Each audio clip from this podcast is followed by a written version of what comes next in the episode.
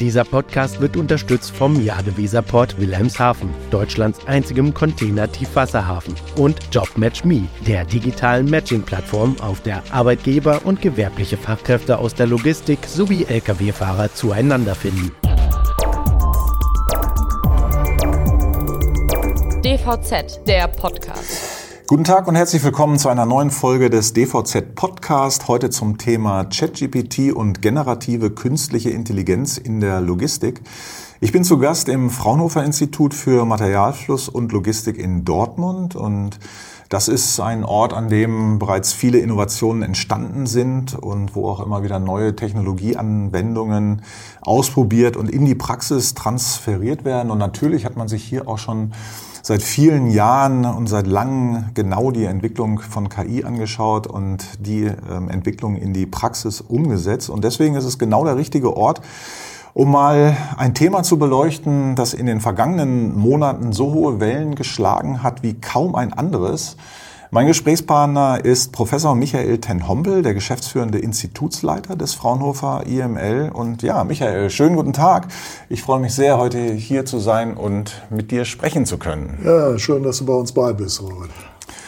Ja, und ich habe in der Vorbereitung äh, mich erinnert an den Zukunftskongress Logistik 2016. Da hast du gesagt, Menschen und Maschinen werden über soziale Netzwerke als gleichberechtigte Partner kommunizieren.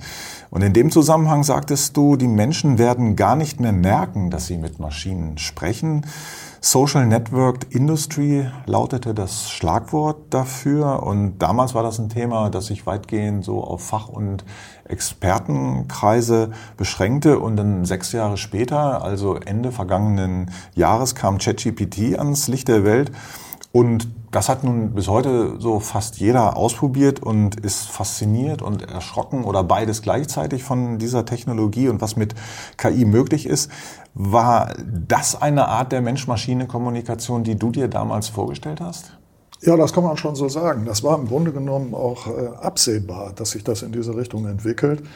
Nur, wo ich wirklich sagen muss, was mich wirklich aus der Kurve geschlagen hat, ist die Geschwindigkeit, in der insbesondere eben diese großen Transformer-Netzwerke, diese großen Sprachmodelle wie ChatGPT sich in den letzten Monaten, muss man ja schon fast sagen, entwickelt haben.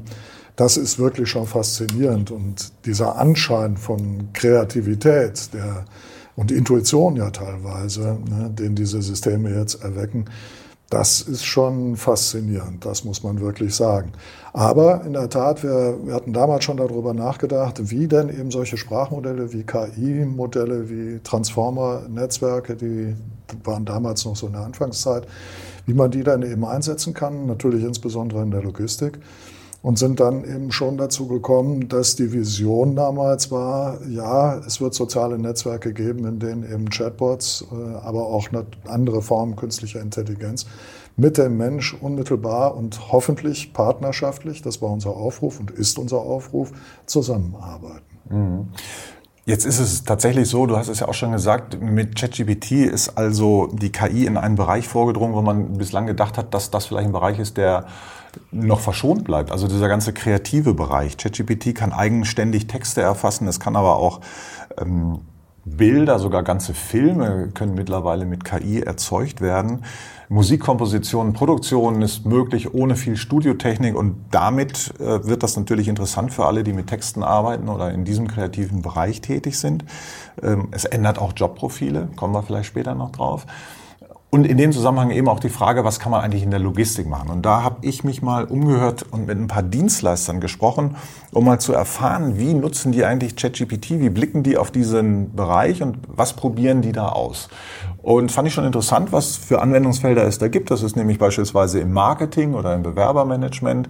Da wird das ausprobiert. Also wenn es darum geht, Content zu erzeugen oder auch für das interne Wissensmanagement nutzen das Unternehmen. Also sie füttern ihre Daten da rein und die Mitarbeiter können dann Fragen stellen und dann in einem geschützten Raum das abrufen. Aber auch wenn es darum geht, für einfache Logistikprozesse Applikationen zu programmieren, dann kann man einen Prozess eingeben in ChatGPT und die Software schreibt eine Low-Code-Anwendung.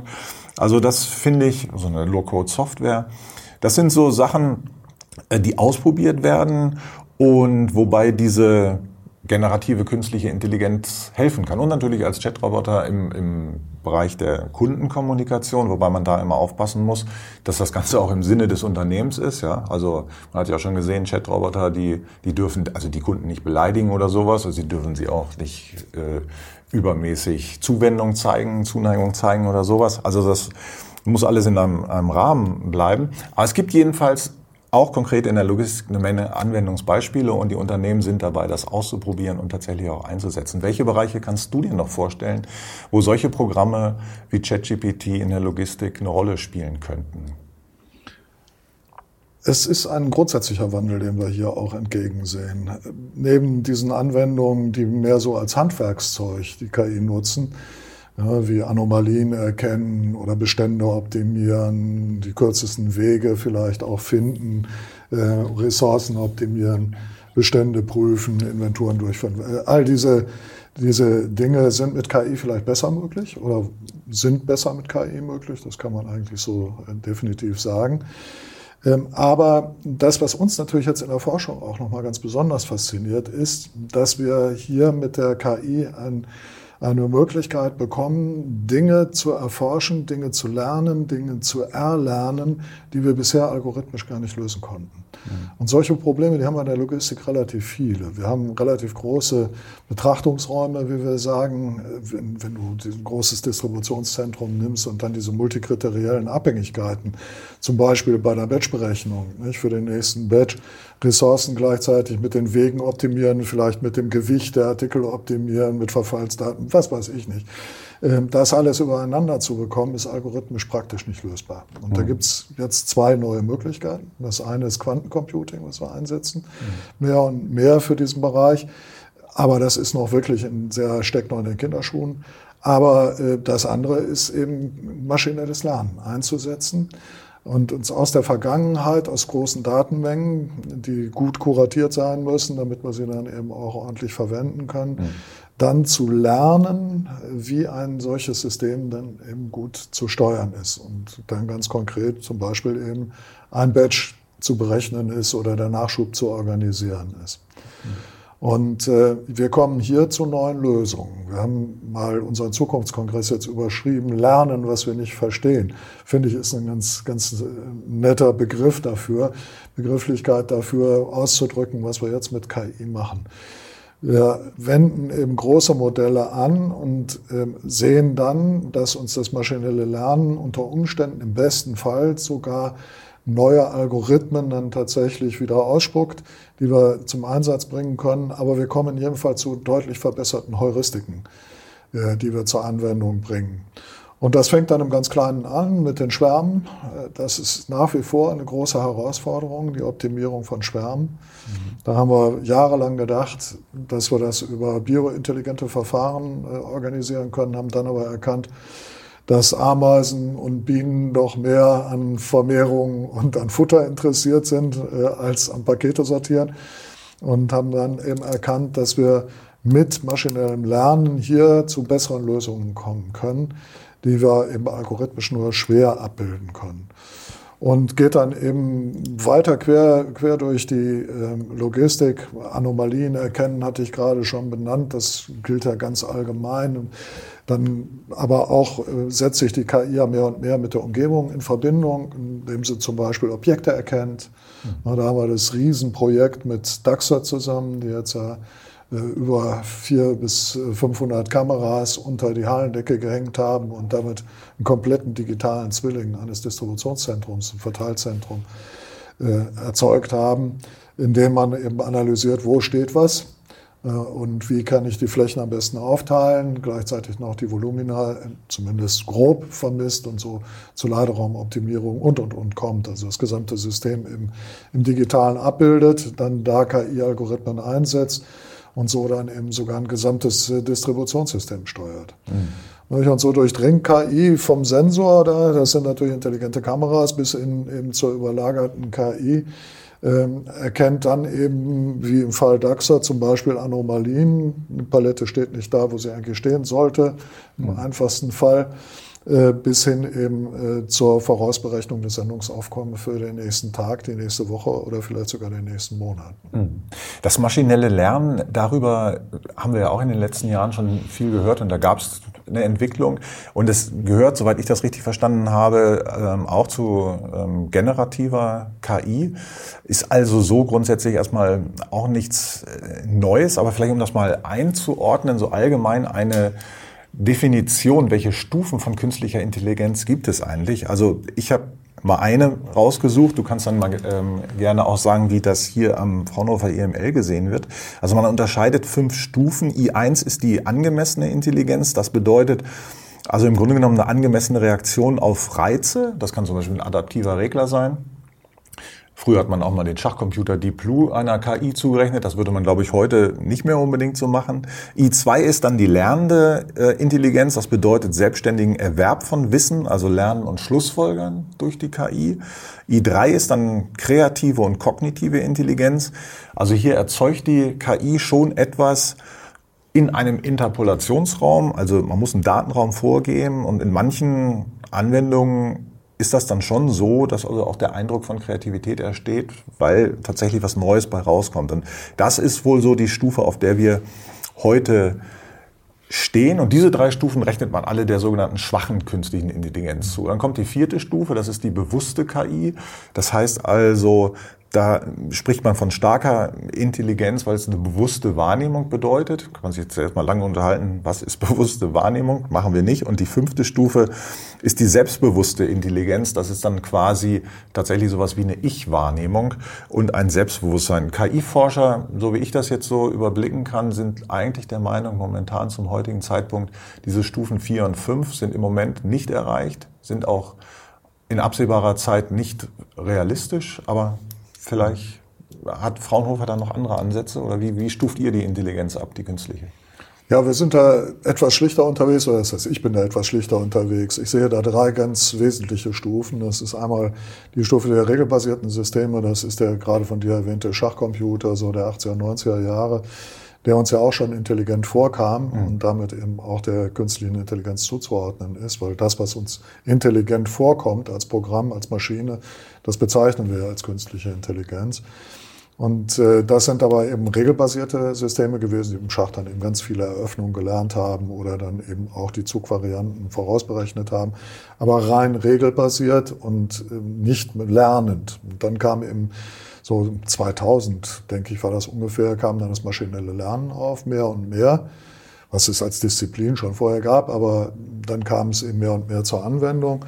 Und noch heute äh, sprechen wir vom maschinellen Lernen. Das maschinelle Lernen ist ja häufig sogar das Synonym für künstliche Intelligenz. Ne? Und künstliche Intelligenz ist ja ein Gebiet der Informatik und das maschinelle Lernen ist wiederum das größte Teilgebiet der künstlichen Intelligenz.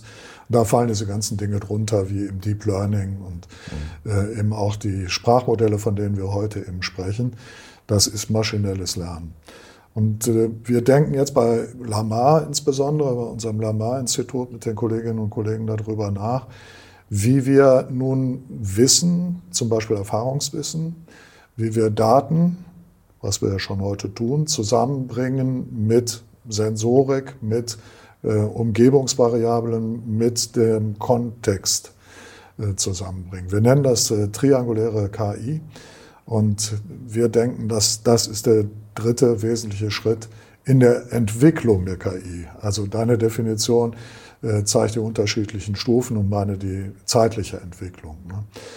Und äh, diese dritte Generation, da denken wir, dass wir jetzt kurz davor stehen, sehr ernstzunehmende Anwendungen eben in der Logistik insbesondere realisieren zu können. Und warum in der Logistik? Ja, weil wir es eben mit großen Datenräumen zu tun haben, viel mit multikriterieller Optimierung. Und da ist das maschinelle Lernen, da sind KI-Algorithmen genau das, was wir brauchen. Und wenn wir das jetzt verbinden eben mit der Umgebung und mit dem Wissen, äh, mit äh, überwachtem Lernen gegebenenfalls, äh, das einbringen, dann ähm, kommen wir eben zu einer neuen Klasse, einer dritten Generation von KI-Systemen, die wir trianguläre KI nennen. Mhm. Ähm, geht das so in die äh, Richtung, was äh, andere Forscher oder andere Forschungsansätze vielleicht so in diese, in diese, Richtung Maschinenbewusstsein entwickeln wollen? Also man hat da ja auch so diesen Ansatz, dass man eben nicht mit Algorithmen arbeitet wie bei der generativen KI, sondern dass man eher so in den vom analogen wieder, vom digitalen wieder in den analogen Bereich geht und für diese bewusste KI Effekte der Quantenmechanik äh, nutzt. Also um dann tatsächlich zum Beispiel dahin zu kommen, dass ein System nicht einfach nur aus der, was heißt nicht einfach nur, also vom Prinzip nicht aus der Sensorik etwas ableitet, was äh, vorgegeben ist und ein System was lernt, sondern dass es tatsächlich von innen heraus das Außen wahrnehmen kann. Mhm. Ähm, und dazu, da gibt's halt Forschungsansätze, die gehen da von immateriellen Energiezuständen aus in der Quantenmechanik. Und dann ist die Frage, kann man die nutzen? Aber es gibt, das hört sich vielleicht ein bisschen abgehoben an, aber es gibt ganz konkrete, auch technische Anwendungen, die man da im Blick hat, wie zum Beispiel eben Kamerasysteme, die tatsächlich ihr Außen wahrnehmen können, im, im Sinne von bewusst wahrnehmen und dann vielleicht auch Sachen erkennen, die mit, der, mit dem heute, heutigen autonomen System nicht möglich sind. Und eine Anwendung wäre eben zum Beispiel das autonome Fahren. Und da denke ich auch an Fraunhofer und an autonome Transportsysteme und die Steuerung, die dafür nötig ist. Also kannst du dir vorstellen, dass, dass diese Ansätze einer bewussten KI auch für solche Steuerungen, äh, wie ihr sie entwickelt, eingesetzt werden? Oder bist du auf, auf eher, seid ihr da eher auf diesem anderen Pfad unterwegs? Ja, ich, ich scheue mich davor, den, den Begriff Bewusstsein zu verwenden in mhm. diesem äh, Kontext. Ähm, auch als Wissenschaftler ähm, ist das sehr schwierig, das in Verbindung zu bringen, weil Bewusstsein ist immateriell. Ähm, und was heißt denn jetzt, äh, sich seiner selber äh, bewusst zu sein, ne? wenn man, wenn man an die Geschichte von Herrn Limoin und äh, Google Lambda denkt, das ging ja damals durch die Presse, ne? wo er in der, ähm, im Austausch, in der Kommunikation mit dieser künstlichen Intelligenz von Google halt eben dann auch Antworten bekommen hat, wie dass sich die Maschine ihrer selbst bewusst ist und äh, dass er große Angst davor hat, abgeschaltet zu werden und nun darum bittet, einen Rechtsanwalt zu engagieren, damit verhindert wird, dass er abgeschaltet wird. Ähm, dann sind das, wenn man es einfach so liest, erscheint es einem zunächst ja so etwas wie Selbstbewusstsein zu sein, aber es ist ja nichts anderes als die Reflexion, als die Dekodierung neuronaler Netze, ähm, äh, Transformer-Netzwerke auch in diesem Fall. Ähm, und das ist noch äh, ganz mechanistisch. Und das ist ja auch der, der Stand, auf dem wir jetzt stehen. Gleichwohl erscheint uns eben einiges wirklich, wirklich intuitiv und kreativ, äh, was, die, was die KI uns an Antworten gibt oder an Bildern oder Videos erschafft. Ne? Ähm, ich denke, dass wir diesen, diesen Schritt, so wie du das auch gerade angesprochen hast, diesen Schritt wirklich Richtung hin zu einer starken KI, das braucht eine andere Hardware. Und da ist der klassische Quantencomputer, ist da wahrscheinlich nicht die Maschine, mit der das äh, funktioniert. Äh, die kann viele Sachen ziemlich gut, vor allen Dingen eben auch gerade große Betrachtungsräume, gleichzeitig viele Systemzustände betrachten und dafür Lösungen finden. Da sind Quantencomputer insbesondere im Bereich der Logistik eben wiederum gut geeignet.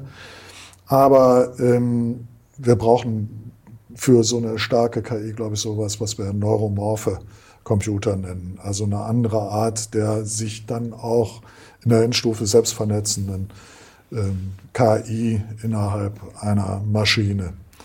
Mhm. Wir haben ja heute hochparallele Computersysteme, ne, diese Grafikprozessoren, die wir einsetzen. Und die sind natürlich sehr gut geeignet, um die neuronalen Netze zu dekodieren und äh, so Netzwerke wie ähm, wir es mit ChatGPT haben, dann eben auch äh, laufen zu lassen. Was man aber auch nicht unterschätzen darf, ist, das sind unglaubliche Datenmengen, die man tatsächlich lernen lassen muss, äh, um zu solchen Ergebnissen zu kommen, ne? wie eben jetzt ChatGPT. Da haben wir äh, wohl über eine Billion Parameter innerhalb dieses äh, Transformer-Netzwerkes. Und äh, das sind ja riesen Maschinen, die monatelang, manchmal sogar jahrelang lernen müssen, um dann diese Fähigkeiten zu erreichen. Und das wird auch häufig in der Anwendung eben unterschätzt, weil man jetzt natürlich sieht, diese Möglichkeiten, die man mit solchen großen Netzen hat, ähm, dass man denkt, man könnte das ganz schnell übertragen. Und man könnte, ohne dass man gut kuratierte Daten, äh, gute Interfer Inferenzmaschinen hat, könnte man äh, dann eben eine künstliche Intelligenz einsetzen, um zum Beispiel ein Distributionszentrum zu steuern.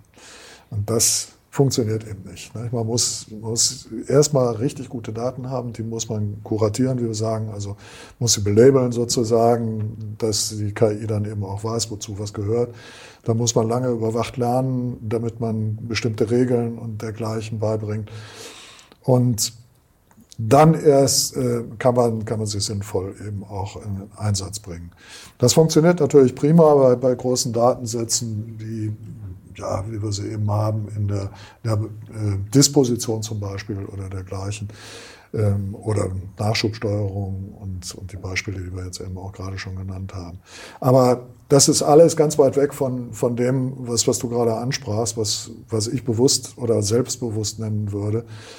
Ähm, gleichwohl, wir sind auf dem Weg und vielleicht wird es wieder eine exponentielle Entwicklung weil das, was wir eben jetzt gerade sehen mit ChatGPT und Co., das sind exponentielle Entwicklungen. Deswegen kommen sie uns auch so schlagartig vor. Und man kann nun davon ausgehen, dass, äh, dass das noch eine Zeit lang anhält. Und dann kann man sich auch denken, dass die Leistungsfähigkeit dann eben auch nochmal uns wieder überraschen wird. Auch wieder in sechs Monaten, wenn die nächste Version kommt. Das kann ich mir auch vorstellen. Wir machen hier eine kurze Unterbrechung, sind gleich wieder da. Wussten Sie, dass ein Güterzug bis zu 52 Lkw ersetzen kann? Und das mit zwischen 80 und 100 Prozent weniger CO2-Ausstoß? Güterverkehr auf der Schiene kann für unser Klima enorm viel bewegen. Was genau, findet Dr. Sigrid Nikuta, Vorstand Güterverkehr der Deutschen Bahn AG und gleichzeitig Vorstandsvorsitzende der DB Cargo AG in Gesprächen mit echten Logistikexpertinnen für Sie heraus. Im neuen Interview-Podcast Zugehört. Gut, also äh, du hast neuromorphe Systeme angesprochen. Wenn ich da richtig informiert bin, das wird zum Beispiel in der Medizin angewendet für Cochlea-Implantate oder sowas. Das ist so ein Anwendungsgebiet. Also man sieht da, es gibt äh, in diesen technischen Systemen und in diesen technischen Entwicklungen unglaublich viele Chancen, wo das dann auch tatsächlich ähm, zu großem Fortschritt in der Medizin zum Beispiel führen kann. Ähm, Chancen ist ja immer so, dass man die hat mit Technologien, aber man hat eben auch die Risiken. Und mit generativer IT, äh, generativer KI werden momentan auch stark die Risiken diskutiert und das in Einklang zu bringen, diese Chancen und Risiken, ist, glaube ich, auch ein wichtiger Punkt, um zu noch mehr Akzeptanz zu kommen und vielleicht auch Ängste ähm, zu nehmen. Denn ähm, es ist ja auf vielfältige Weise Missbrauch dieses unglaublich mächtigen Werkzeugs vorstellbar. Und man hat auch schon einiges, man kann einiges lesen und was auch schon ausprobiert wurde. Ähm, da braucht man nicht viel Fantasie, um sich ähm, alles Mögliche an Schreckensszenarien vorzustellen. Und deswegen ähm, heißt es auch immer, das muss reguliert werden. Wie müssen denn nun deiner Meinung nach Regelungen aussehen, dass man die Chancen dieser Technik wirklich nutzen kann, ohne dass man dann in ein paar Jahren da steht, hier in Deutschland und Europa und sagen muss, wir haben gute Regelungen, aber technisch sind wir mal wieder hinterher. Und äh, wir haben dann die nächste Stufe der KI vielleicht in den USA erreicht und sehen wieder eine neue Entwicklung und ja, haben selber aber nicht so viel zu bieten. Also was muss da geschehen? Ja, zunächst lass mich mal sagen, ähm, wenn wir eine KI vollständig durchregulieren wollen, dann landen wir wieder bei einem regelbasierten System. Wenn wir also vollständig vorhersagen wollen, wie, welche Antworten uns die KI gibt oder wie sie irgendetwas steuert, bei einem lernfähigen, maschinell lernfähigen System, dann äh, ist das letztendlich wieder ein regelbasiertes System. Dann also wieder ein Schachcomputer. Wieder ein Schachcomputer. Dann können wir eben gleich wieder äh, hingehen und ganz klassische Steuerungsalgorithmen eben einsetzen und klassische Programmierung einsetzen. Aber das führt uns eben sehr häufig nicht zum Ziel bei den komplexen Problemen, vor denen wir eben heute auch so stehen. KI wird uns ja auch nicht nur in der Logistik helfen, sondern auch die großen Fragen eben auch helfen zu beantworten. Wenn es um Klimawandel geht, wenn es um, um Ressourceneffizienz geht und, und, und. Also äh, viele der großen Fragen lassen sich mit KI, denke ich, wirklich besser beantworten.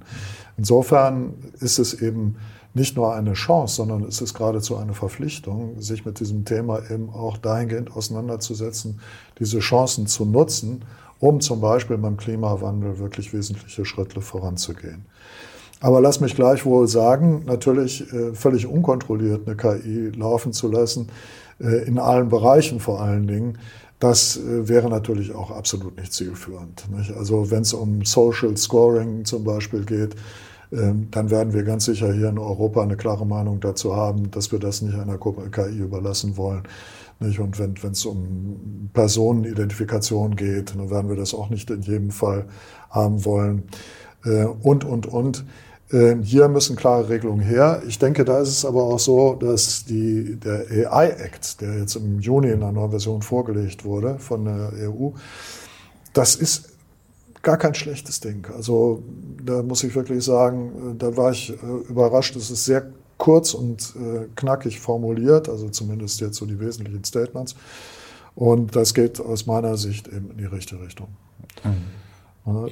Wir müssen nur auf der anderen Seite eben auch hier in Europa, du hattest es gerade angedeutet, und auch insbesondere in Deutschland müssen wir eben auch erkennen, dass wir in diesem Bereich wirklich richtig massiv investieren müssen. Mhm. Ja, in den USA wird massiv investiert, ja. da gibt's große Player. Ja. In Europa sehe ich diesen großen Player so nicht, der in dem Umfang, in der Dimension tatsächlich in KI investiert. Ja, ja.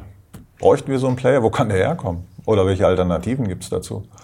Ich glaube, wir haben äh, kein, kein Unternehmen in, in Deutschland, in Europa, äh, was das Potenzial hat, äh, diese Riesenunternehmen wie Microsoft oder Amazon oder dann jetzt eben OpenAI ähm, dort entsprechende Investments eben auch zu tätigen in, dem Bereich künstlicher Intelligenz.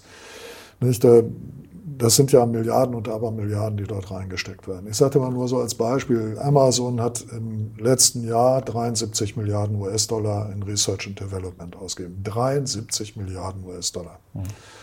Das Gesamtinvestment aller ausländischen Direktinvestitionen in Deutschland betrug 10 Milliarden Euro. Mhm.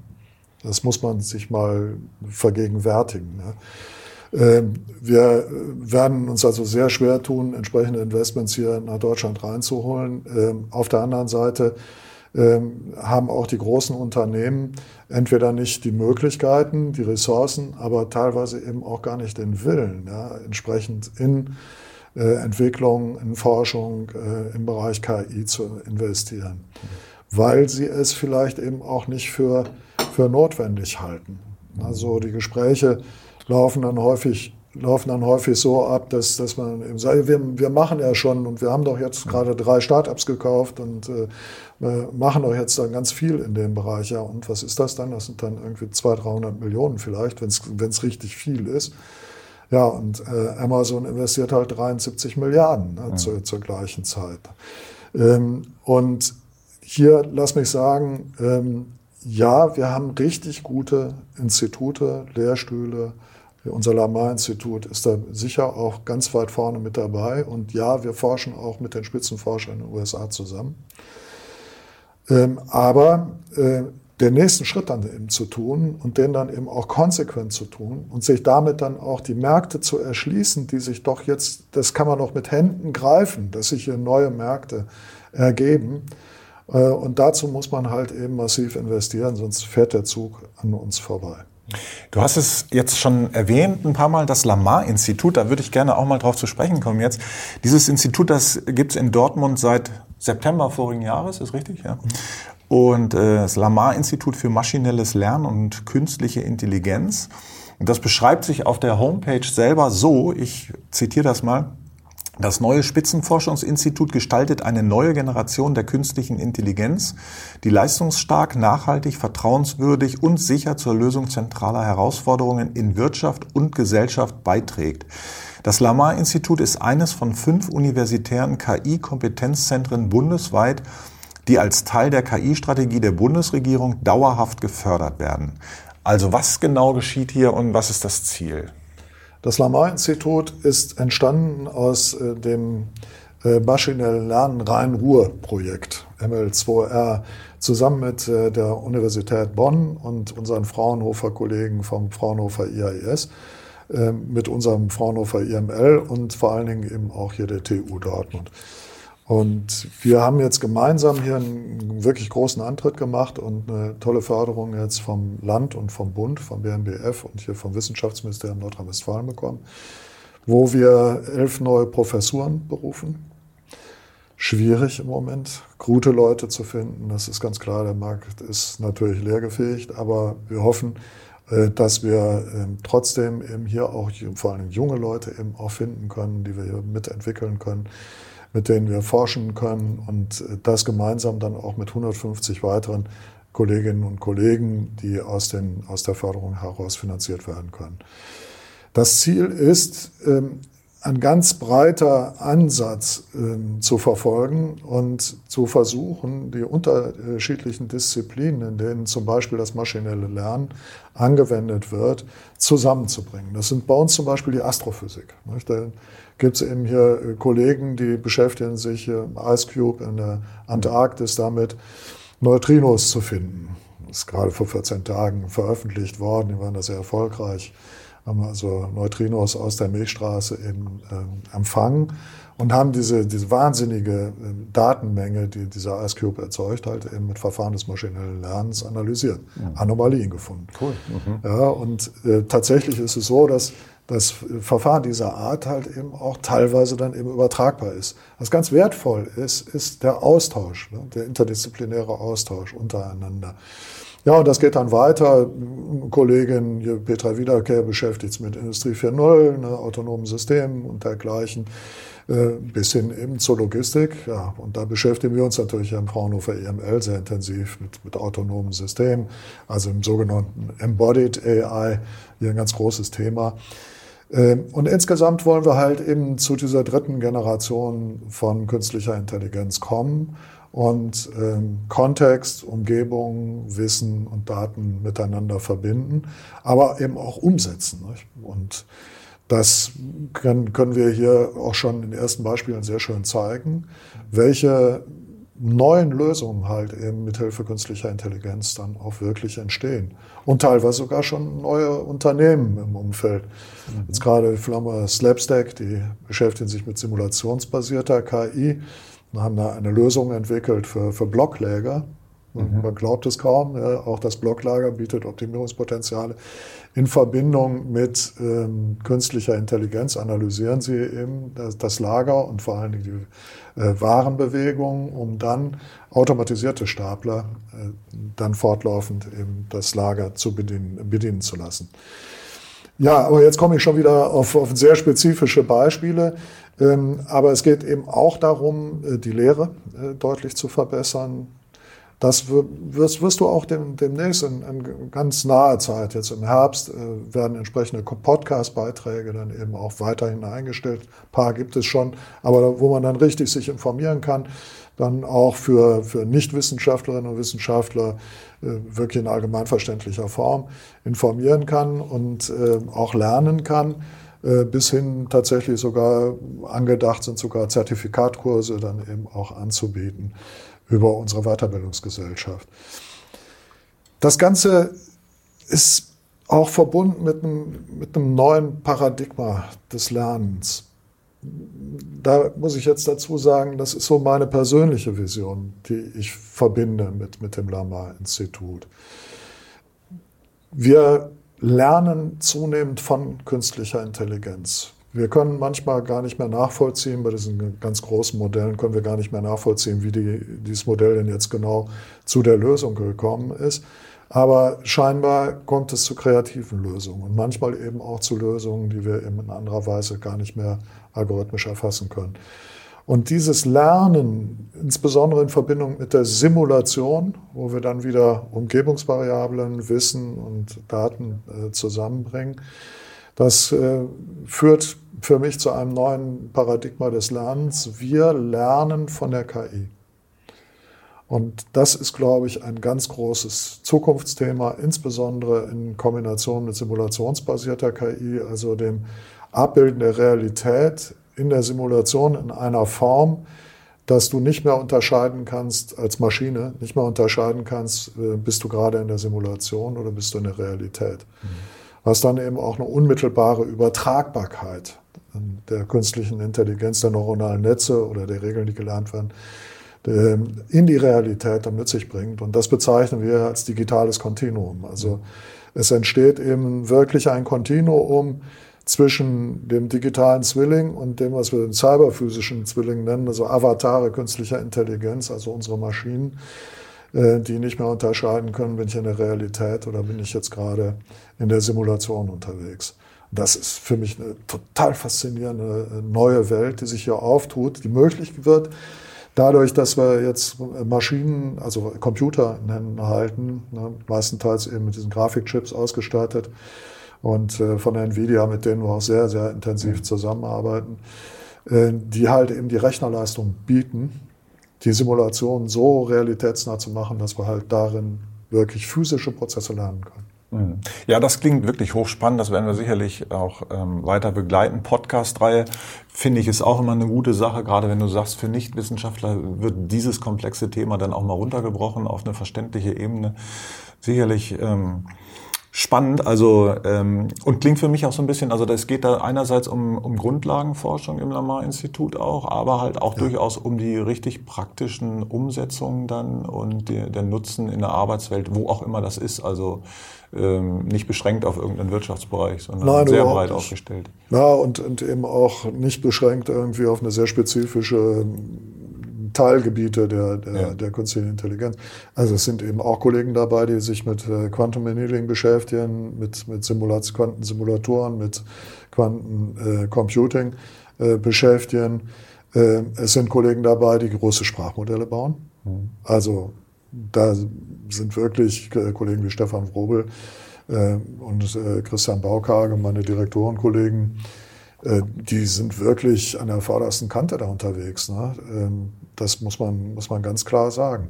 Wenn ich vorhin eben sagte, wir sind in, in Europa ähm, ein Stück weit zurück, dann bezieht sich das auf die, auf die Umsetzung eben auch in Form eben sehr großer und sehr investiver äh, Vorhaben wie eben äh, OpenAI und ChatGPT. Aber äh, in der Forschung, äh, da sind wir, spielen wir vorne mit. Das kann man wirklich sagen. Also da gibt es wirklich faszinierende äh, Projekte. Aber da müssen wir vielleicht noch mal einen Podcast nachschieben, wo ich einfach mal nur erzähle, vielleicht mit einem Kollegen zusammen, was wir da machen. Ja. Weil das ist nämlich wirklich faszinierend, wenn, wenn du siehst, äh, was es alles für Anwendungen gibt und wo wir eben hier ähm, mitten im, im Ruhrgebiet äh, dran sind äh, an äh, Forschung und Entwicklung, an was für hochspannenden Themen, was so in der Gesamtheit eigentlich nie richtig wahrgenommen wird. Und das nach außen zu bringen, aber vor allen Dingen in die Lehre zu bringen, in die Forschung zu bringen und diesen interdisziplinären Austausch, dann, dass man sich gegenseitig bereichert. Das funktioniert eben wirklich gut und sogar standortübergreifend. Ne? Die Zeit der Alleingänge ist vorbei. Ja. Ja. Also sehr gerne, ich nehme das Angebot äh, sicherlich gerne an und bin sicher, dass wir nicht das letzte Mal heute über dieses Thema reden. Ich, ich möchte noch mal auf einen Aspekt kommen, den wir eingangs auch schon angesprochen haben.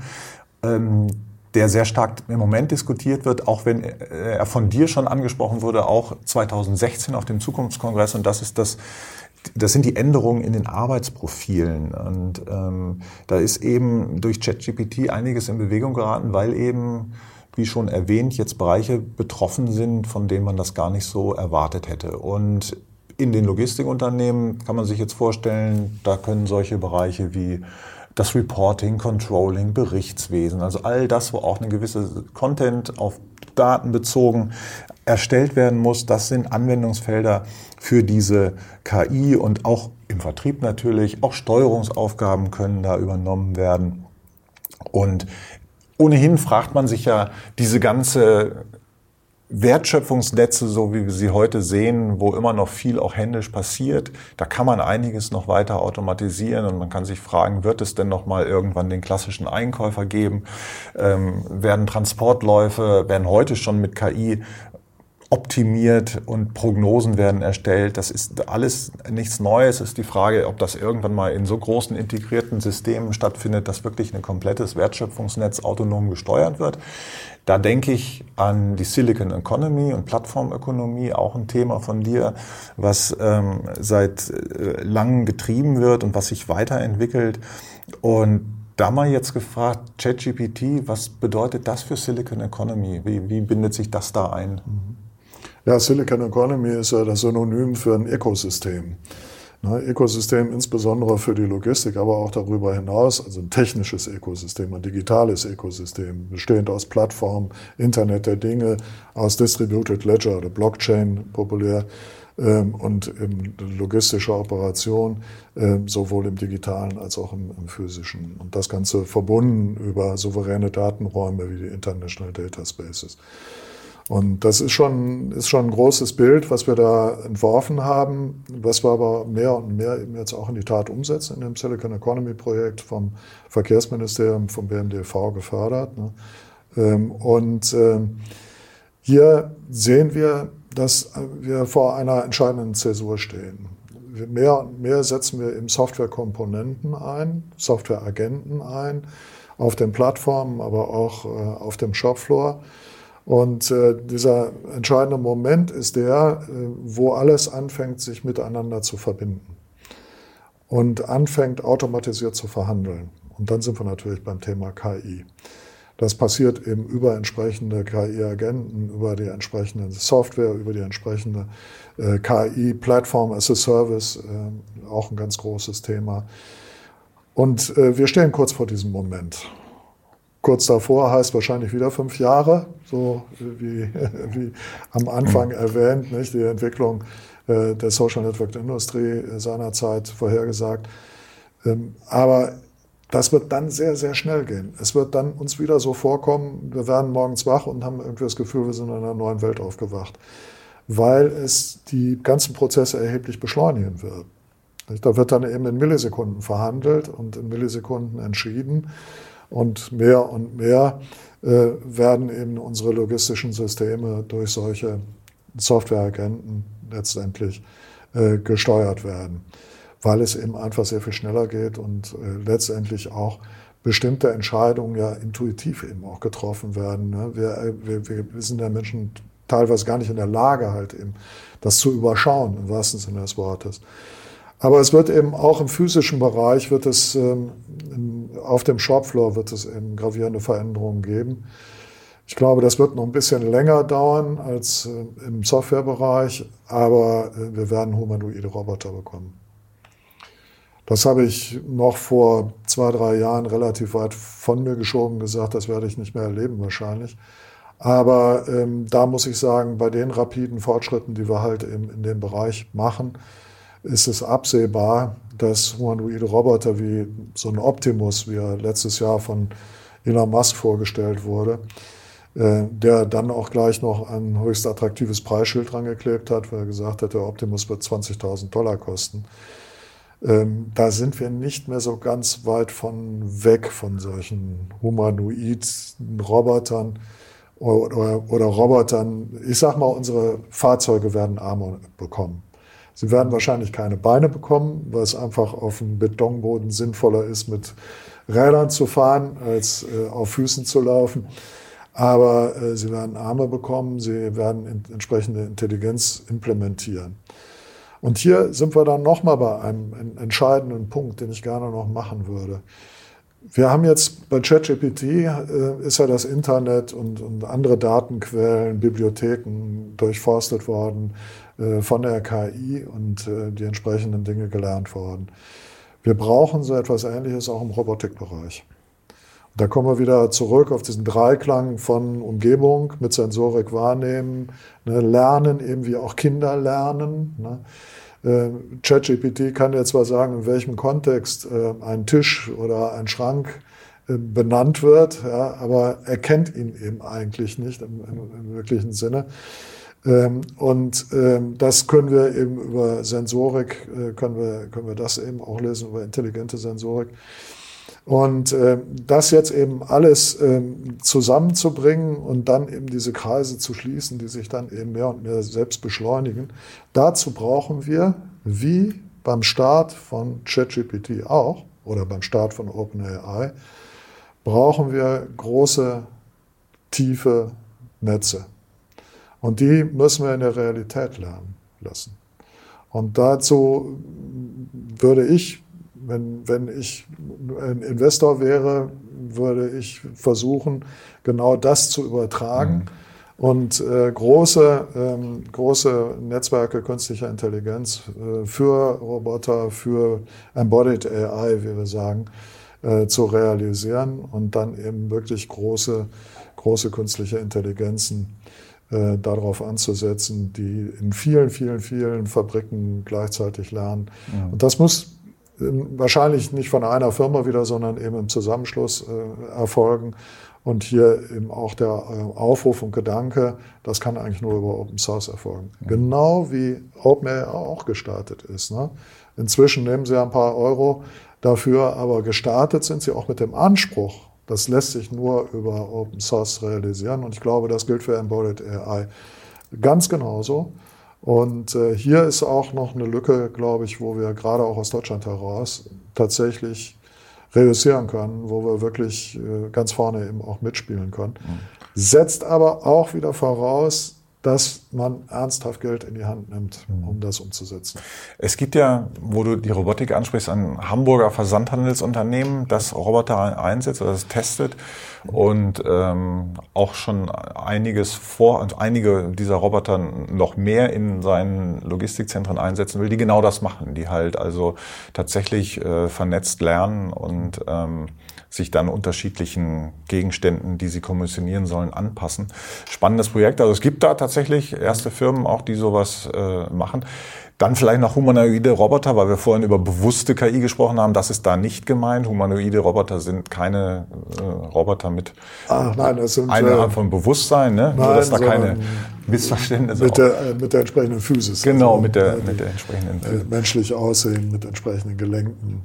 Ja, da ist halt, halt eben, da muss man sagen, ist auch eben, äh, die Hand, die menschliche Hand ist ja immer wieder Vorbild, ne, wenn es mhm. um das Greifen, wenn es ums Verpacken geht. Das sind ja alles so Prozesse, die wir äh, in absehbarer Zeit, denke ich, äh, in der Logistik automatisieren werden. Und das wird natürlich mit künstlicher Intelligenz passieren. Mhm. Ja. Genau, wir machen noch eine kurze Unterbrechung, sind gleich wieder da. Hallo, sind Sie gleich da? Mit der Live-Sendungsverfolgung von Timocom teilen Sie Ihre GPS-Daten mit Ihren Geschäftspartnern selbstbestimmt und in Echtzeit auch über Schnittstellen. Vereinbaren Sie jetzt Ihre kostenlose Demo auf timocom.de-dvz. Gut, ich glaube, Michael, das, was wir jetzt alles hier besprochen haben bislang oder was du hauptsächlich erläutert hast, das zeigt schon, dass wir mit der generativen KI es mit einem wirklich der, der mächtigsten und größten Umwälzungen in Wirtschaft und Gesellschaft zu tun haben, die wir so jemals hatten. Und diese Auswirkungen der KI wird noch enorm sein, auch in den kommenden Jahren. Es gibt einige KI-Forscher, die vergleichen das mit der Einführung der Elektrizität oder mit der Einführung der Dampfmaschine, was auch immer. Man kann da Parallelen immer äh, ziehen. Ähm, und es heißt bei diesen ganzen Herausforderungen immer natürlich, man muss das irgendwie gestalten. Ja? Und ähm, wie man damit umgeht. Da gehört die Regelung dann dazu, die gesetzliche Regelung, da gehört die technische Entwicklung dazu. Und ich frage mich in dem Zusammenhang noch, wenn man jetzt diese Technologie sieht, auf der einen Seite KI und auf der anderen Seite die Entwicklung der Quantencomputer, du hast das auch schon angesprochen. Ähm, wir haben da eine enorme Potenzierung nochmal von Rechenleistung. Wenn jetzt diese beiden Technologieströme zusammenkommen, also die generative KI auf der einen Seite, die immer leistungsfähiger wird, und die nochmal gesteigerte Rechnerleistung, ob das jetzt Quantencomputer sind oder, oder nicht, sei mal dahingestellt, aber halt eine hohe Rechnerleistung. Was haben wir denn dann vor uns? Ist das, entsteht da was Bedrohliches für dich oder ist das dann nochmal etwas, wo wir eigentlich mit noch mehr Innovation und mit einem noch stärkeren Boost für Innovationen rechnen können?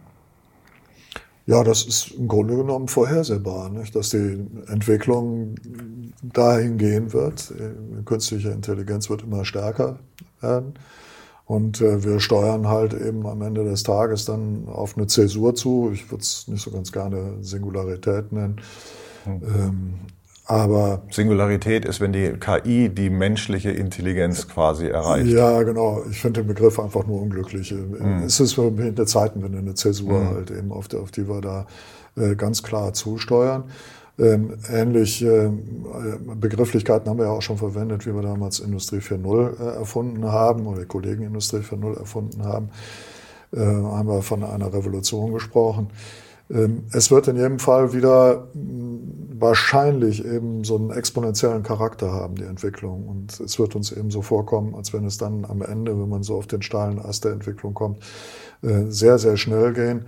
Und ähm, diese Entwicklungen sind für mich zunächst einmal mit der bestehenden Technologie insofern absehbar, als dass, wenn wir die eben äh, vollständig zum Einsatz bringen, wenn wir eben zum Beispiel dieses gerade äh, Remote AI äh, genannte künstliche Intelligenz für Robotersysteme äh, realisieren und, und trainieren, dann wird das schon enorme äh, Schritte in der Automatisierung unserer Welt sein, der mhm. Digitalisierung unserer Welt äh, mit sich bringen. Äh, ich freue mich darauf. Ich bin nach wie vor fasziniert davon, was möglich ist und freue mich eben sehr hier im Fraunhofer Institut, am Lamar-Institut eben mittendrin zu sein in dieser Entwicklung. Ähm, aber ich will ja auch sagen, ähm, auf eines lege ich auch Wert. Wir sollten schon den Stecker in der Hand behalten. Mhm. Ja, die künstliche Intelligenz wird ja zunehmend aktiv. Sie wird nicht nur generativ, indem sie ein Video oder dergleichen erzeugt, sondern wird mehr und mehr aktiver Partner. Das ist ja auch das, was wir in der Social Network Industry eben auch prognostiziert haben.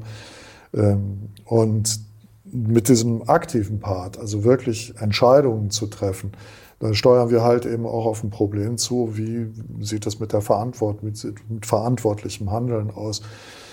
Äh, und wir werden uns in, in, naher Zukunft, oder eigentlich sollten wir uns heute schon stellen, die Frage stellen, wie werden wir denn eben mit künstlicher Intelligenz einmal Verantwortung teilen als Menschen? Mhm. Und das sind schon Fragen, denen müssen wir uns heute stellen. Also mhm. wenn ich eben sage, du kannst KI nicht vollständig regulieren, dann heißt das nicht, dass wir uns nicht den Fragen stellen müssen, wie wir sie denn zur Anwendung bringen, nach welchen Regeln und für welche Bereiche und mit welchem Nutzen. Und das sollte natürlich menschengerecht und unseren Normen entsprechend sein. Und da kommst du dann wieder auf Themen wie Social Scoring, wo wir vorhin schon von sprachen. Ja, und da wird es eben in China ganz andere Lösungen geben als hier in Europa. Und äh, wir werden uns eben parallel sehr wohl Gedanken darüber machen müssen, ja, wie programmieren wir denn unsere Systeme und für welche Bereiche setzen wir sie denn eben auch so ein, dass sie am Ende den Menschen dienen. Mhm. Weil was soll denn bei rauskommen? Ja, das sollten wir nicht aus dem Auge verlieren, dass die künstliche Intelligenz den Menschen dienen sollte. Mhm. Und äh, nicht unbedingt äh, alles daran besteht, nur jede denkbare Möglichkeit eben einfach umzusetzen, nur weil sie möglich ist. Mhm. Den Fehler haben wir in der Vergangenheit schon äh, zu häufig gemacht. Mhm.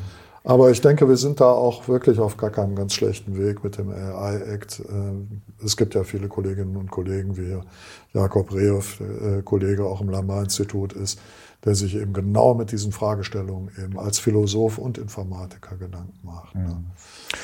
Ja, ich denke, das ist ein guter Gedanke zum Abschluss unseres Gesprächs. Sicherlich etwas, was uns in der nächsten Zeit, in den nächsten Jahren noch weiter beschäftigen wird. Michael, ich danke dir recht herzlich für deine Ansichten, äh, dass du das hier mit uns teilst und ähm, deine Einblicke in diese wirklich spannende, faszinierende Welt und das, was hier am Fraunhofer IML und am Lamar-Institut passiert und worauf wir uns in Zukunft auch noch einstellen können, werden müssen. Ähm, ich möchte natürlich auch nicht versäumen, nochmal darauf hinzuweisen, ihr habt bald wieder den Zukunftskongress Logistik, den 41. am 12. und 13. September. Auch dort wird es ähm, um KI gehen, logischerweise. Und ja, sehr gespannt darauf. Also ich denke mal, alle, die sich über dieses Themenfeld informieren sollen, sind da richtig. Ne? Absolut. Und da äh, werdet ihr auch einige von den Experten, von denen wir gerade eben sprachen, von NVIDIA, aber auch Kolleginnen und Kollegen, die sich hier im Lamar-Institut mhm. mit KI beschäftigen, die werden auch mal den Blick etwas weiten ähm, und ähm, sowohl über Hardware als aber auch über ethische Probleme und dergleichen äh, vortragen und diskutieren. Äh, das wird schon eine sehr spannende Veranstaltung dieses Jahr. Super, Michael, recht herzlichen Dank bis hierhin. Das war mir eine Freude. Alles Gute. Ja, danke gleichfalls. Ich hoffe, wir sehen uns bald wieder hier. Das war der DVZ-Podcast mit Professor Michael Tenhompel zum Thema ChatGPT und generative künstliche Intelligenz in der Logistik. Vielen Dank für Ihr Interesse, liebe Zuhörerinnen und Zuhörer. Mein Name ist Robert Kümmerlin. Bis zum nächsten Mal. Dieser Podcast wurde unterstützt vom Jade Weserport Wilhelmshaven, Deutschlands einzigem Container-Tiefwasserhafen, und JobMatchMe, der digitalen Matching-Plattform, auf der Arbeitgeber und gewerbliche Fachkräfte aus der Logistik sowie Lkw-Fahrer zueinander finden.